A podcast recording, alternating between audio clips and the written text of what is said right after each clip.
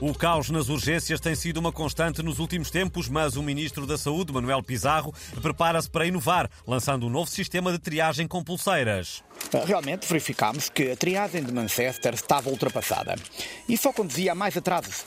A partir da próxima semana, aos casos não urgentes, em vez das pulseiras azuis, eh, vamos atribuir pulseiras de livre trânsito do Festival Rock in Rio, que significam desampar a loja que tu não tens rigorosamente nada. E para os casos mais graves, Sr. Ministro? Bom, aos casos realmente urgentes, vamos dar pulseiras do Senhor do Bonfim, que significam realmente isso está mal, mas como não temos médicos, o melhor é começares a rezar.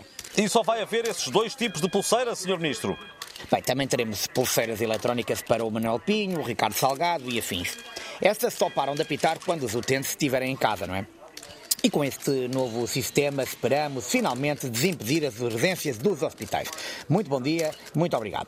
Esperemos que esteja então resolvido o problema. E ficamos agora com um alerta médico. Tem chegado às urgências dos hospitais muitas pessoas com sintomas de overdose. E não é de droga nem álcool. Vamos ouvir a explicação.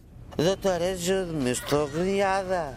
Eu não paro de vomitar fitas coloridas e sempre que mexo a cabeça seguidos.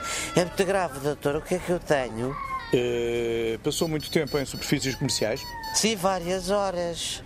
Isso são sintomas típicos de overdose de All I Want for Christmas da Mariah Carey e de Last Christmas do Swan. Há um limite para a quantidade de vezes que um ser humano consegue ouvir aquelas canções, não é? Infelizmente, os centros comerciais não respeitam esses limites. Agora vou ter de lhe dar uma injeção de heavy metal eh, para desenjoar, não é? Mas em princípio vai ficar bem.